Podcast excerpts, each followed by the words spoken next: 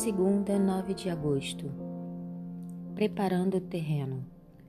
José tinha perdoado seus irmãos. Não sabemos quando isso aconteceu, mas foi antes que eles aparecessem no Egito. José provavelmente nunca teria prosperado no Egito se não estivesse perdoado, pois possivelmente a ira e a amargura teriam consumido seu coração e prejudicado sua relação com o Senhor. Estudos a respeito de sobreviventes de tragédias infligidas a eles por outras pessoas destacam que, para as vítimas dos sofrimentos, o perdão foi essencial na cura e reconstrução da vida. Sem o perdão, continuamos vítimas. O perdão tem mais a ver conosco do que com a pessoa que nos prejudicou. Embora José tivesse perdoado seus irmãos, ele não estava disposto a permitir que os relacionamentos familiares fossem retomados a partir de onde ele os tinha deixado, isto é, no poço de seco em Dotã. Ele tinha que ver se algo havia mudado. Pergunta número 3. O que José ouviu de seus irmãos?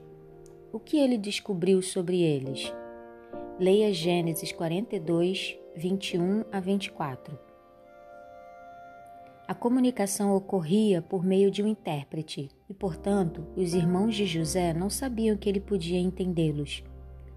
José ouviu a confissão de seus irmãos. Eles tinham pensado que, ao se livrarem de José, estariam livres dos relatórios que este dava ao pai. Pensaram que não teriam que aturar os sonhos dele, nem vê-lo se regozijar na função de favorito do pai. Mas, em vez de encontrarem descanso, haviam sido atormentados pela consciência culpada durante todos aqueles anos. Suas próprias más ações os tinham levado à inquietação e a um medo paralisante da vingança de Deus. José sentiu pena pelo sofrimento deles. Ele chorou por seus irmãos. José sabia que a fome ainda duraria vários anos então insistiu que eles trouxessem Benjamim de volta com eles na próxima vez que viessem comprar mantimentos. Além disso, ele também manteve Simeão como refém. Gênesis 42, 20 a 24. Ao perceber que Benjamim ainda vivia, ele organizou um banquete em que mostrou favoritismo para com Benjamim. Gênesis 43, 34 para ver se o antigo ciúme ainda existia.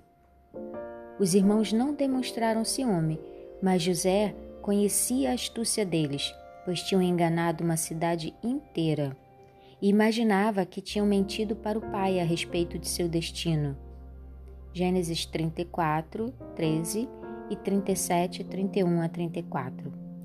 Por isso, José planejou mais uma importante prova. Gênesis 44. O que José sentiu a respeito do perdão dado aos irmãos? E o que isso nos ensina? Gênesis 45, de 1 a 15.